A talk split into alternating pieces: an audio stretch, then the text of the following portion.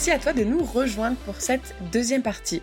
Avant de rentrer dans le détail de cette expatriation au Cambodge, j'ai eu envie de faire ma petite série de questions vraies ou faux, et pour l'occasion, j'ai posé une question différente à chacune des trois filles de Charlotte. J'aimerais te conseiller de profiter de cette série de trois questions pour prêter attention aux voix des filles, car dans la suite de l'épisode, on va les retrouver de façon assez croisée, donc ça peut t'aider à réussir à les différencier. Pour rappel, Charlotte est le nom de la maman.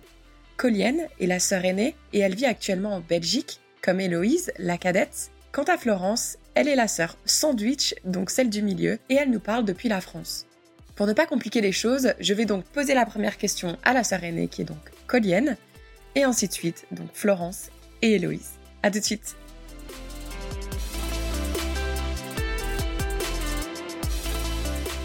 Colienne, voici la première question. Il n'y a pas de règle de la circulation au Cambodge. Ah, ta question me fait quand même bien rire, parce que j'avoue que quand t'es gamine, c'est pas la première chose que tu regardes euh, ben, quand tu te déplaces euh, dans une ville là-bas. Mais j'aurais tendance à dire que c'est faux.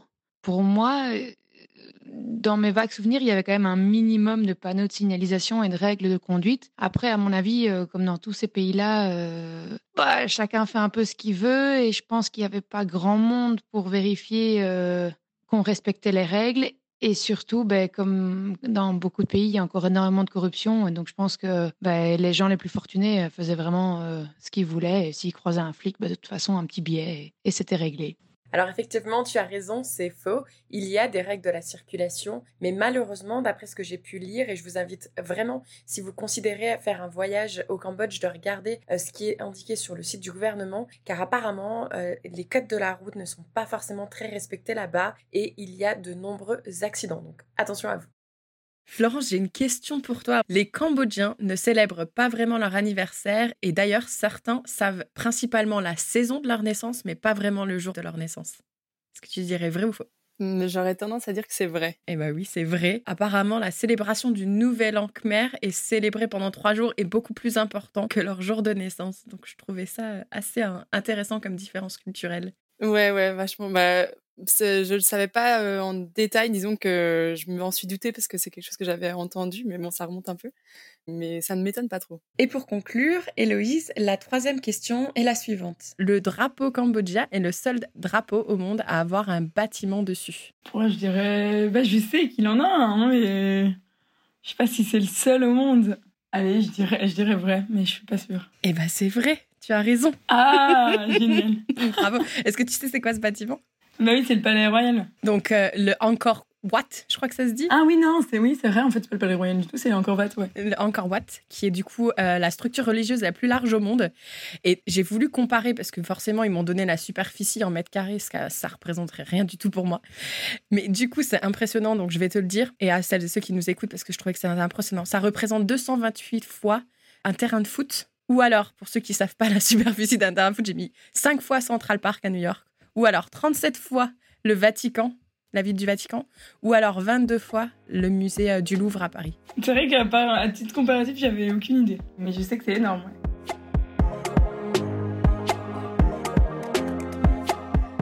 Si là, aujourd'hui, euh, on, te parle du Cambodge, quel est le premier souvenir qui te vient en mémoire?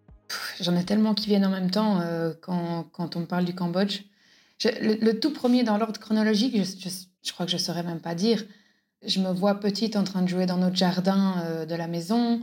Euh, je nous vois en train de nous balader dans les rues de Phnom Penh, qui est la capitale du Cambodge. Euh, je nous vois à différentes fêtes de l'école. Je me vois vaguement en classe aussi quand j'étais petite, mais, mais ce sont des souvenirs qui sont, qui sont quand même fort flous. J'ai pas, j'ai, pas vraiment une image nette dans ma tête, comme je pourrais maintenant me souvenir de ce que j'ai fait il y a une semaine, quoi.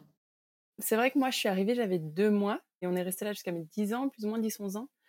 Euh, je crois que mes souvenirs quand je repense au Cambodge, c'est évidemment les personnes qui nous ont entourés. Je dirais euh, surtout euh, au sein de la famille, on avait, bah, on avait, j'avais une nounou qui s'appelait Liang et donc avec qui on s'est très bien entendu. Donc il y a des visages clés dont je me souviens, je dirais. Puis le décor, le paysage, l'école aussi, les copains de l'école, l'ambiance un peu du, on était au lycée français, donc toute l'ambiance du lycée français qu'on retrouvait tant à l'école que dans les activités extrascolaires. Et comme je disais, ouais, le paysage, le paysage de la campagne, j'avais dit à mon mari que j'étais prête à partir en expatriation, mais que je voulais un lycée français euh, ou un lycée international. Mais euh, comme tu sais, probablement, les, le lycée international, souvent, est quand même très, très cher. Et donc, euh, j'avais dit que moi, je souhaitais un, lycée français et que je voulais pas partir dans un, endroit où il n'y avait pas d'école disponible, puisque je savais qu'on partait pour minimum deux ans et donc je savais que l'aîné aurait besoin d'une école primaire en tout cas. Et donc, on avait un super petit lycée français qui était tout petit à l'époque, qui est devenu très grand, mais qui était tout petit, très très chaleureux. Et oui, donc l'aîné, notre fille aînée, a été scolarisée tout de suite je ne sais plus quelle classe elle était, mais c'était encore des classes fusionnées, comme il y avait peu d'enfants. En tout cas, jardin d'enfants, l'équivalent du jardin d'enfants. Et, du coup, alors c'est une manière pour les enfants de sociabiliser, de se faire des amis, mais c'est aussi la meilleure manière pour nous mamans, pour les parents en général, mais nous mamans en particulier, de se faire des, de rencontrer des gens et de se faire des amis aussi. Je pense que c'est très facile de partir en expatriation quand on a des enfants parce que automatiquement on a des liens beaucoup plus rapidement ce qui est peut-être pas la même chose quand on est seul ou quand on voilà maintenant moi mes enfants sont grandes euh, je repartirai pas en expatriation comme ça aussi facilement alors moi j'ai des trop bizarres mais j'ai des j'ai pas mal de souvenirs du nouvel an chinois en fait je crois que ça m'a marqué parce que j'étais petite et qu'on avait ces énormes dragons euh, tu vois ils ont des grands dragons comme ça qui font passer et en fait ça fait peur et à la fois c'est excitant quand tu passes dans l'école parce que du coup ils arrivaient dans les couloirs on les entendait avec des grands tambours etc donc j'ai plus un souvenir euh, de ces grands dragons qui me faisaient peur, que j'attendais arriver dans la classe, quoi. Mais euh, le Nouvel An Khmer aussi, en vrai. Ou c'est plutôt la fête des eaux aussi, euh, une, des fêtes dont je me souviens. Ça aussi, c'était une fête sur laquelle bah, il y a le Mekong qui passe à travers, le, à travers la capitale, Phnom Penh, où on habitait. Et bah, il y avait ces, tous ces, ces courses de, de, pirogues comme ça, et puis ces énormes bateaux illuminés qui passaient. Enfin, ça, c'était aussi un gros événement. Ben, ce dont je m'en souviens, c'est que c'était. Euh, bah, je pense que euh, je le dis encore euh, actuellement. c'est pour moi, je suis encore très jeune, donc j'ai encore des choses à vivre. Mais je veux dire, c'est les plus belles années que j'ai vécues. Je trouve c'est. J'en ai pas des souvenirs pas toujours concrets. Je veux dire, c'est vrai que j'étais jeune et que c'est l'enfance, donc souvent on voit les choses toujours d'une plus belle manière que maintenant ou qu'à l'adolescence ou des choses comme ça. Mais c'est vrai que j'en ai des très très beaux souvenirs. J'ai des souvenirs de d'avoir eu la chance d'être euh, pas d'être déjà dans une très chouette école où je, m'étais fait des super bons copains, je m'y sentais très très bien. Et puis j'ai eu la chance de grandir avec des gens qui, travaillaient pour nous, mais qu'on considérait vraiment carrément comme de la famille. Je me souviens très bien de ma nounou que je considère encore actuellement euh, ma deuxième maman. Et le Cambodge, on l'appelle le pays du, sourire, mais c'est, vrai quoi. C'est un peu un côté où je me souviens quand je me baladais au Cambodge, j'avais toujours plein de succès parce que euh, bah, j'étais une petite blonde euh, qui se baladait dans le marché russe et qui, bah oui, j'étais souvent avec ma nounou du coup, donc on se posait un petit peu des questions. Ouais, je sais pas, je, c'est difficile à décrire vraiment de ce que je me souviens, mais je sais que c'est vraiment des années dont j'en retiens que du positif. Alors c'est vrai qu'on retient toujours le positif sur du long terme, mais je pense que c'était vraiment un environnement que j'appréciais énormément. C'est un environnement où moi, en tout cas, je me suis sentie très en sécurité et entourée de gens très bienveillants, quoi. que ce soit, euh, je sais pas, que ce soit dans les campagnes, que ce soit dans la ville, j'ai l'impression qu'il n'y a rien à faire. Euh, les Cambodgiens, ils ont quand même un côté euh, très, très souriant, je sais pas, très avenant, très, un peu, un peu doux comme ça, alors je sais que c'est pas spécialement la vérité et que je vois pas tout en rose, mais mais c'est vrai que quand j'étais jeune, en tout cas, c'est un peu le souvenir que j'ai gardé de me dire que bah, tu vas passer quelque part, les gens enfin, vont un peu te regarder, et puis ils vont être.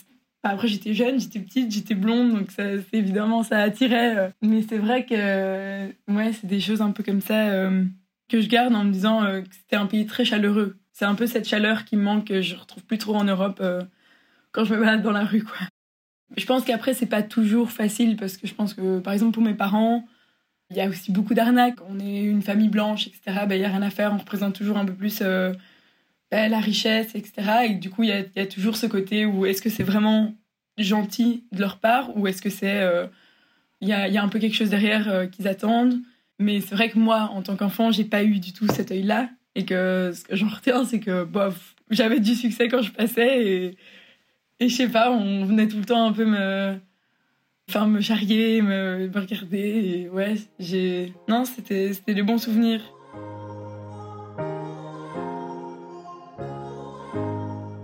Avec ta nounou, vous êtes changé en quelle langue du coup? C'est marrant parce que ma maman, je crois, dans mes souvenirs, voulait qu'elle nous parle euh, le khmer, mais elle voulait apprendre le français. Donc, elle voulait absolument nous parler français. Du coup, on échangeait français, mais c'était. Enfin, il y a un moment où elle se, elle se débrouillait quand même vraiment euh, plus ou moins bien. Donc, euh, c'était avec, avec moi, en tout cas, enfin, avec les enfants, du coup, c'était en français. Est-ce que tu te souviens du ventilateur qui s'arrête de fonctionner la nuit par manque d'électricité? Oui, je pense que celui-là, on ne peut pas l'oublier. je pense que je me vois encore dans la chambre et c'est vrai que ça devenait un enfer parce que c'est juste. C'est tellement lourd qu'à partir du moment où il s'arrêtait, bah, tu étais réveillé. Je pense que ça a dû être le plus dur, c'était pour mes parents de se dire que eux, ils crevaient de chaud, mais en plus, ils doivent s'assumer les enfants qui, qui, se réveillent. Donc, euh, c'est marrant parce que je garde ce côté où j'aime bien dormir avec un ventilateur. J'adore le bruit, ça me berce super fort. Et du coup, l'été, j'adore dormir avec un ventilateur. Quoi. Ça me reste vraiment, c'est quelque chose euh, que je trouve super apaisant. C'est un bruit qui, qui, qui m'endort vraiment. Et du coup, euh, non, les nuits sans ventilateur, c'était une catastrophe. Si aujourd'hui je devais te demander peut-être un mauvais souvenir du Cambodge, est-ce que tu te souviens d'une chose qui t'a peut-être un peu dérangé lorsque tu as grandi au Cambodge? Sur place, pas. Alors peut-être que c'est mon inconscient qui a enlevé les, mauvais souvenirs et qui m'a fait garder que les belles choses du Cambodge, mais je sais qu'il y avait un truc qui était difficile, c'était quand on revenait en fait en Belgique. Bon, de toute façon, en fait, à part la famille, on ne connaissait pas grand monde ici en Belgique. Donc la famille, ça, ne compte même pas. C'est plus après, quand on est revenu, euh, les gens s'intéressent pas, en fait, tout simplement. Ou, je sais que, allez, peut-être le mauvais souvenir, à la fin, l'ambiance à l'école devenait moins bonne. Et du coup, c'est vrai que j'ai été, été contente, entre guillemets, de, quitter euh, l'école au Cambodge, le lycée français euh, qu'on côtoyait.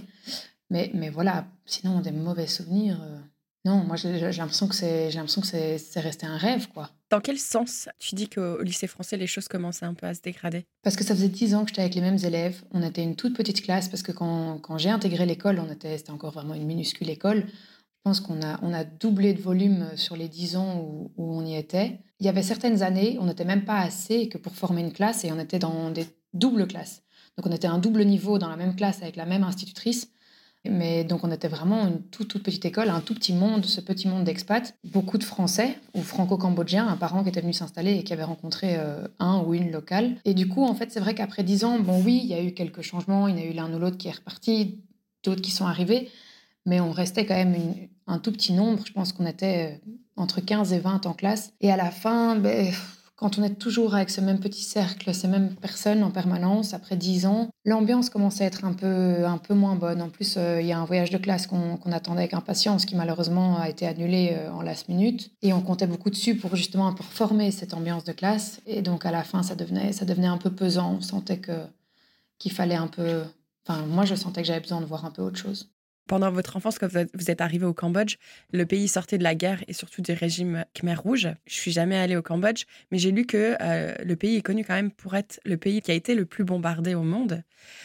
Est-ce que toi, tu as senti peut-être euh, ce changement ou est-ce que tu as vu peut-être des marques justement de ces bombardements, euh, de cette histoire qui est quand même assez triste? L'histoire, on l'a quand même bien vécue. Alors, je, m'en souviens de nouveau quand on est arrivé. Je sais que quand on est arrivé, les conditions étaient très difficiles, mais ça, ces détails-là, je m'en souviens pas du tout. Euh, parce que de nouveau, ben, moi, j'étais toute petite, donc à 4-5 ans, euh, je réalisais pas du tout euh, où est-ce qu'on était. je sais qu'il y, y, a une anecdote comme ça qui m'a marqué quand elle nous l'a raconté, l'histoire d'un soir bah, les, téléphones n'existaient pas à l'époque, évidemment. Et il y avait, je sais plus si c'était un incendie, un blessé. Et du coup, en fait, euh, maman, enfin, dans la soirée, elle a commencé à entendre des coups de feu. Elle a commencé à paniquer en se demandant dans, quel pays est-ce qu'elle était arrivée. Et en fait, c'était simplement le moyen d'appeler à l'aide l'ambulance ou la police ou, les pompiers, je ne sais plus, en fonction de, de ce que c'était. Et c'est vrai qu'elle, elle, moi, j'ai pas du tout réalisé à l'époque, mais je pense que, je pense que maman euh, a eu l'une ou l'autre frayeur euh, au départ. Après, sinon, par rapport au, régime euh, des Khmers rouges qui, était arrivé avant, le pays le plus bombardé, je ne le savais même pas. Je sais qu'il y a eu, on a, on a énormément parlé des mines antipersonnelles qui avaient été posées sur le pays, encore pendant qu'on y était, parce que je sais quand on, quand on partait à la campagne euh, en visite, euh, en voyage quoi, pour découvrir, pour aller dire bonjour à des gens qu'on connaissait, on pouvait pas. Il y, y, a eu des endroits comme ça. Je me souviens, on avait on devait faire attention au marché, on ne pouvait pas sortir de certaines limites parce que tout n'avait pas encore été dégagé, tout n'avait pas encore été vérifié, et donc il y avait des terrains qui étaient, qui étaient connus pour être encore possiblement minés. Et donc, on ne pouvait pas se balader librement et courir euh, sur les pelouses euh, comme on aurait fait ici en Europe. quoi. Et alors, inévitablement, on a vu énormément de blessés, beaucoup de victimes de, de, cette guerre. Quand on se baladait dans les rues, euh, que ce soit à Phnom Penh ou, à la campagne, le nombre de personnes porteurs de handicap euh, avec euh, une jambe en moins, un bras en moins, enfin des, cicatrices euh, parfois atroces dues à ces, mines justement. Oui, on, a quand même pu apercevoir beaucoup d'effets, de, de, répercussions de cette guerre. Il y a un musée à Phnom Penh qui est, très dur, très prenant, mais qui est, je pense qu'il faut faire quand on passe par là, sur justement une ancienne école qui avait servi de prison pendant la guerre et qui a fait enfin, un massacre, une extermination. Enfin, c'était atroce. J'ai des images comme ça encore quand j'ai été visiter euh, ce musée en question. Et donc, c'est très, très impressionnant. Donc, euh, donc oui, on l'a quand même vécu au quotidien, même, si, même si je pense que les Cambodgiens ont vraiment voulu euh, laisser toute cette histoire derrière eux et, redémarrer sur un nouveau chapitre. Ça n'empêche que cette histoire fait partie d'eux et on le voyait encore quand on y était. quoi. Est-ce que tu as senti une petite évolution au fil des années ou pas vraiment? Lentement, euh, mais c'est vrai que quand même à la fin, quand on est parti, ben, le paysage urbain, entre guillemets, avait, avait changé. Déjà, euh, de ce que les parents racontent, quand on est arrivé, il n'y avait pas une seule route en macadam. Tout était encore en terre, même dans la capitale. Alors qu'à la fin, quand on est parti, euh, tout était quand même goudronné. Euh, la plupart du pays était quand même goudronné, sauf peut-être le fin fond des campagnes. Et puis, de nouveau, je pense que c'était vraiment. Euh, Phnom était une toute petite ville quand on est arrivé. Et, quand on est parti, ça commençait doucement à se construire un peu. Il y avait. pour la première fois, un bâtiment qui dépassait deux étages, un centre commercial qui faisait trois étages ou quatre étages, je crois, qui était le plus haut bâtiment de la ville quand on est parti. Et donc ça commençait, on, entendait justement, et beaucoup de chantiers en cours. Et alors les Cambodgiens, pas comme en Belgique ou en France, j'imagine. en Belgique en tout cas, c'est du chantier 24 euh, heures sur 24. Quoi. Donc ils te, font pousser un immeuble en, 10 jours ou à peu près. C'est assez impressionnant. Et beaucoup de chantiers effectivement qui étaient en cours quand on, est parti. Et alors surtout quand on est revenu euh, quelques années après, euh, méconnaissable. Et on disait, que, on, voulait concurrencer Bangkok. Ils sont effectivement un peu dans cette optique-là, je crois. Si tu pouvais utiliser qu'un seul mot pour décrire ta jeunesse, quel serait-il? Moi, je dirais émerveillement. Je dirais doré, parce que je pense que hum, on parle souvent de l'expatriation comme euh, aller d'une espèce de cage dorée, d'une. Parfois on parle de, de, prison dorée, mais en même temps j'ai pas envie de dire prison parce qu'on n'est pas du tout enfermé. Mais ce côté un peu, à la fois on est dans un pays, à la fois on est expatrié, donc on n'est pas non plus à 100% euh, dans la situation du pays. Et au contraire, on a tendance à vivre de manière assez confortable dans ce pays justement. Et donc on a, enfin moi j'ai l'impression d'avoir eu une enfance euh, dans ces dix premières années assez, euh, oui, assez dorée, pleine de couleurs, pleine de lumière et assez privilégiée en vrai. Donc, euh, d'avoir beaucoup appris, euh, d'avoir vu beaucoup de choses, d'avoir été très bien entourée, euh, notamment par la famille dont, dont, je parlais juste avant. J'ai vécu au Cambodge, mais j'ai pas vécu comme une Khmer ou comme une Cambodgienne à 100%. Même si mes parents, ils ont toujours fait attention à ce que à ce que ben on, on ait quand même certaines réalités de, du pays en tête, qu'on soit au courant de ce qui se passe, qu'on vive pas toujours euh, dans justement qu'on qu'on essaye de, de, découvrir le plus possible euh, le pays en tant que tel et qu'on soit pas juste dans un environnement d'expatriés et entouré de gens qui nous ressemblent. Je sais que mon papa, il, notamment, il avait un bureau dans lequel, enfin, au bureau où il travaillait, il avait beaucoup de collègues euh, khmer et donc via eux, on, ça nous est arrivé d'aller euh, dans certaines cérémonies de familiales, euh, un mariage, un souvenir de, mariage comme ça, bon, il est un peu flou. Mais donc voilà, autant euh, ma maman elle travaillait assez bien, elle a travaillé une bonne partie au lycée français, donc elle était plus entourée de justement bah, de notre entourage plus expatrié. Après, il y avait beaucoup de franco-khmer aussi, donc un peu moitié-moitié. Et puis, mais du côté de mon papa, il y avait un, un peu plus de khmer au bureau où il travaillait. Est-ce que tu penses qu'il y a des traditions ou des habitudes que tu aurais peut-être acquéries au Cambodge que tu as toujours aujourd'hui? Des traditions, des habitudes, je pense pas. Enfin oui, de, famille, mais je veux dire, euh, je pense pas qu'il y ait vraiment quelque chose euh, lié au Cambodge que j'ai gardé. Après, par contre, je sais que, bon, ça va paraître un peu bizarre ici, mais j'adore euh, danser sous la pluie. Ça, c'est quelque chose que, bah, en fait, bah, du coup, quand c'était les moussons, quand c'était les moussons au Cambodge, c'était vraiment quelque chose de, bah, on en rêvait quoi. On avait super chaud. Enfin, on attendait la pluie avec euh, avec impatience. Et c'est vrai que j'ai encore ce souvenir de me dire que parfois je rentrais des cours et je courais, j'allais enfiler mon maillot et puis j'allais danser. Euh, enfin, j'allais jouer sous la pluie euh, dans le jardin. Et c'est vrai que ben, ici en Belgique, ça m'est plus arrivé super souvent, mais je me souviens qu'un peu plus jeune là maintenant, ça m'est arrivé encore de le faire l'été quand il pleuvait fort, d'aller mettre mon maillot et jouer dans mon jardin, enfin d'aller mettre juste dans mon jardin. Maintenant, bah, je le fais plus comme ça, mais c'est vrai que ça reste comme ça. les grosses pluies, les grosses averses, c'est quelque chose que, que j'adore. quoi. Et limite être en dessous, sauf si j'ai vraiment toutes mes affaires et que je peux pas être mouillée. Mais sinon, limite être en dessous, ça me rend euh, ultra joyeuse. Manger du riz. Même au petit déjeuner. Ah, j'en serais capable. Je, je le fais pas, mais, mais je pourrais manger du riz matin, midi, soir. Ouais, c'est peut-être le truc, parce que même manger avec des baguettes, je le fais quand même pas du tout euh, si souvent que ça. Non, manger du riz, c'est le seul électroménager que je me suis, euh, je me suis offert parce que je vis en, en coloc. Et donc, c'est vrai que je me suis pas encore acheté grand-chose parce que j'ai pas encore tout à fait mon chez moi. Mais du coup, le jour où j'ai emménagé ici, euh, le seul électroménager que je me suis offert, c'est mon petit cuiseur à riz. Parce que tous mes potes me regardent avec des yeux ronds en me disant Mais Colline, tu cuis du riz dans une casserole, euh, c'est bon quoi. ah non, non, non, non. non. Tout bon asiatique qui se respecte cuit son riz dans un cuiseur à riz. Ça n'a rien à voir avec du riz, euh, du riz acheté en vrac euh, au petit magasin asiatique. Euh, J'étais tombée ben, au travail en fait sur. j'ai rencontré une, une, une, une, collègue qui était en fait d'origine cambodgienne évidemment, ben, quand, quand j'ai su qu'elle était du Cambodge, moi, j'ai pas pu m'en empêcher. On en a parlé pendant des heures. Et en fait, à la fin, elle m'a dit Mais en fait, toi, t'es tombée dans la marmite de riz quand t'étais petite. Hein. c'est tout donc, à fait euh... ça. et donc, c'est vrai parce que j'arrête pas de parler de mon riz et de mon cuiseur à riz. Et du coup, euh, du coup c'est ce qu'elle avait, c'est ce qu'elle avait sorti à la fin. Et en fait, j'aimais bien. Enfin, je trouvais ça super mignon parce que parce que c'est vrai, j'adore le riz. Je pourrais manger un bol de riz blanc euh, pur quand, quand c'est du bon riz. ouais. Est-ce que tu penses qu'aujourd'hui, euh, ton expérience au Cambodge, elle a toujours une influence sur ta personnalité aujourd'hui? Certainement, je suis quasi sûre que oui. Mais alors comment exactement, je sais pas. Je pense que ça a façonné la personne que je suis, ça a façonné ma personnalité, ma manière d'agir.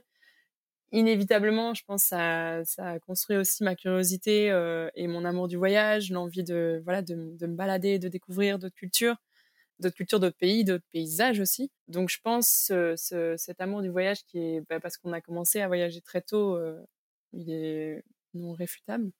Enfin, on peut pas le nier quoi. Après pour le reste, euh, c'est difficile de vraiment cibler ce qui ce qui pourrait être le résultat d'une vie à l'étranger. Une ouverture, euh, enfin on ouvre les yeux sur certaines réalités du monde très tôt aussi. On était dans un pays en voie de développement avec quand même un, enfin je veux dire un, une pauvreté quand même très présente autour de nous donc je pense qu'on avait peut-être un autre rapport à, aux, aux, priorités, ou en tout cas on avait peut-être d'autres manières de classer certaines priorités en se disant, bah, voilà, est-ce que ça, euh, à l'échelle, euh, je dirais pas à l'échelle mondiale, mais je veux dire, est-ce que c'est vraiment important euh, pour certains, mais je saurais pas vraiment citer quoi, mais de, de se demander deux fois si, ok, c'est c'est vraiment grave. Ça nous a appris à relativiser peut-être certaines choses qui peuvent paraître un peu superficielles dans la société en Europe, je dirais.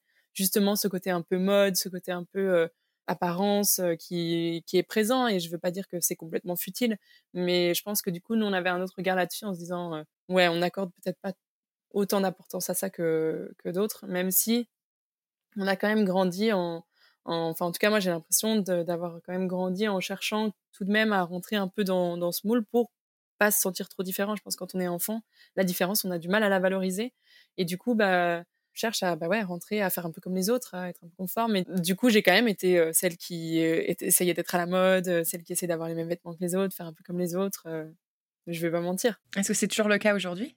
Je dirais que c'est toujours présent aujourd'hui parce que je pense que c'est difficile de s'en défaire pour beaucoup de monde, mais qu'au fur et à mesure qu'on grandit, qu'on prend confiance, on arrive à bah, valoriser qui on est, tant pour ce qu'on aime chez soi que pour ce qu'on aime un peu moins, et justement valoriser cette différence, de se dire, bah voilà, ça, ça fait partie de moi et c'est un peu différent des autres, mais en même temps, ça fait toujours partie de moi. Et j'aime le valoriser. Mais bon, ça, c'est un travail d'une vie. Hein. Je dis pas que j'en suis là aujourd'hui, mais on a un autre rapport à la différence quand on est plus âgé, quand on s'assume de plus en plus, que quand on est enfant dans une cour de récré. Quoi. Ah ouais, énorme. Je pense, je pense que c'est vraiment une grande partie de moi. Je me suis toujours dit que le fait d'avoir vécu à l'étranger me permettait d'avoir une ouverture que parfois je retrouve pas chez mes amis. Je dis pas que je suis la seule euh, à, à l'avoir euh, et que si on n'a pas vécu à l'étranger, on l'a pas du. Enfin, c'est pas du tout ce que je veux dire.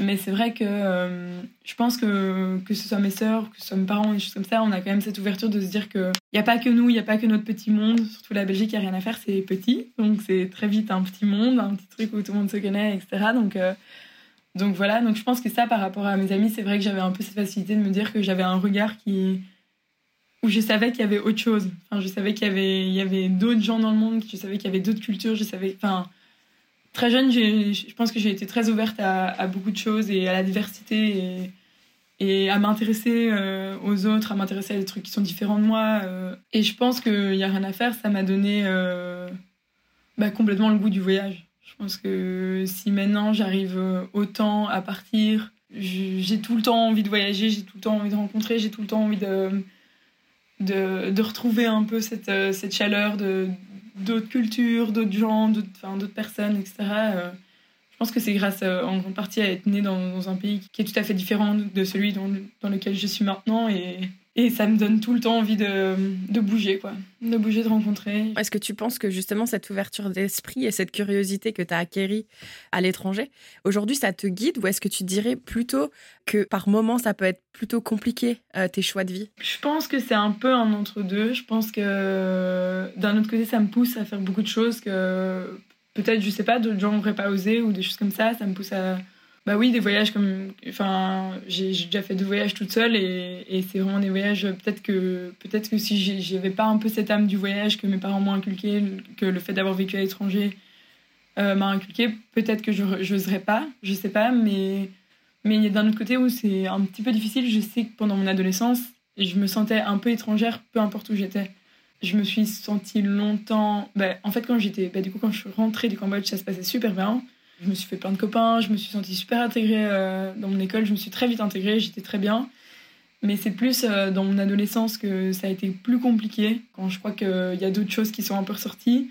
Et c'est vrai qu'il y a quelque chose qui sortait un peu quand j'étais adolescente, c'est de me dire que je me sentais pas à ma place ici, mais que si je retournais au Cambodge, je serais pas à ma place non plus. Enfin, que c'était comme si je me trouvais pas exactement et qu'il y avait un peu ce côté de moi où oui, je suis belge, je suis complètement belge. Ce serait utopique de dire que je suis cambodgienne, mais en même temps, j'ai ce côté où j'ai vécu toute mon enfance là-bas et que euh, ouais, c'est les, les, odeurs qui sont là-bas, c'est les, les, les personnes qui sont là-bas, c'est des choses comme ça qui, qui m'ont forgé quand j'étais petite, pendant toute mon enfance. Et donc, c'est un peu un mélange qui parfois est. Je pense qu'il a été quand même compliqué et qui peut rester compliqué encore actuellement de me dire que ouais, j'avais pas l'impression d'être 100% euh, en accord avec euh, mes, mes, copains et les personnes qui m'entouraient. C'était, c'était... Parfois, je me disais, euh, mais je comprends pas. Enfin, je comprends pas, je, je suis pas comme eux, j'arrive. Enfin, c'est quelque chose qui me dépasse ou des choses comme ça. Quand j'avais un peu ce ressenti-là, ça a été difficile pendant toute une période. Et puis, je me souviens, j'en parlais beaucoup avec ma maman. Elle me disait, tu au final, c'est une force. C'est une force parce que à toi de, à toi de l'utiliser à bon escient en disant, ben voilà, je, je, suis un peu différente, mais apprends à justement jouer avec cette différence pour pour capter un peu toutes les, toutes les personnalités, etc. Quoi. Oui, c'est compliqué du coup d'être parfois un peu paumé, mais en même temps, je pense que c'est beau aussi de savoir euh, d'avoir plusieurs euh, nationalités et de se dire que ben voilà, c'est ouais, un peu des, plusieurs facettes qu'on a et parfois il y en a une qui est plus présente et parfois d'autres.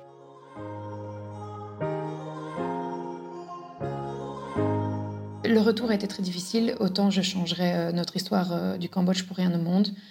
C'est aujourd'hui une part qui fait, enfin un morceau qui fait partie de moi. Euh, même si je suis belge sur le papier, je me considère à moitié cambodgienne. Ça reste mon pays, ça reste, euh, ça reste chez moi. Même si, puisqu'on y est retourné une fois depuis, et c'est vrai que euh, aux yeux de la population locale, je suis évidemment pas du tout cambodgienne. J'ai pas le look, je parle pas la langue. T'es plus bronzée en tout cas. J'ai la chance de rester effectivement un petit peu plus mate que d'autres Belges. Mais c'est vrai que sinon, à part, à part avoir effectivement le la casquette de touriste euh, avec un portefeuille euh, dans mon sac euh, quand je vais là-bas. Oui, eux ne me considèrent évidemment pas du tout comme, comme un des leurs, mais, mais moi, au fond de moi, je me sens quand même encore à moitié cambodgienne. Et ça restera un pays, je pense pas y revivre un jour, mais, mais ça restera un pays qui garde une place évidemment très importante.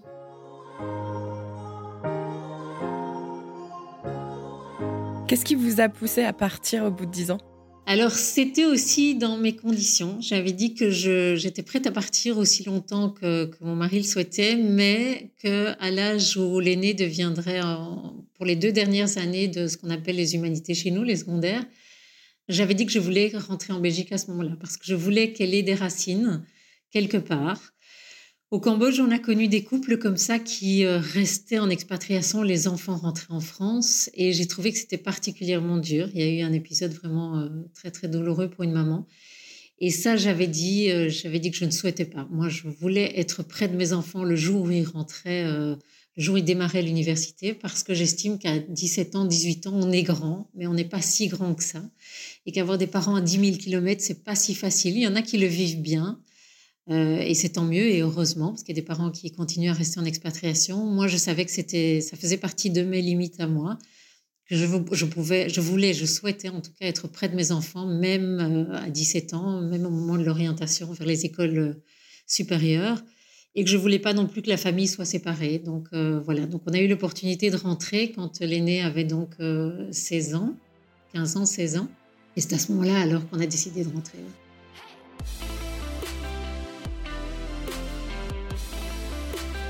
C'est ainsi que se conclut la deuxième partie de cet épisode. Comme vous pouvez le voir, cette expérience au Cambodge est pour toutes leur meilleure expérience de vie. Même si vous allez découvrir dans la troisième partie que le retour en Belgique a été accompagné d'un lot de difficultés, pour rien au monde, elle ne regrette d'avoir passé dix années au pays du sourire. Mais je ne vous en dis pas plus et je vous retrouve très vite pour cette troisième et dernière partie.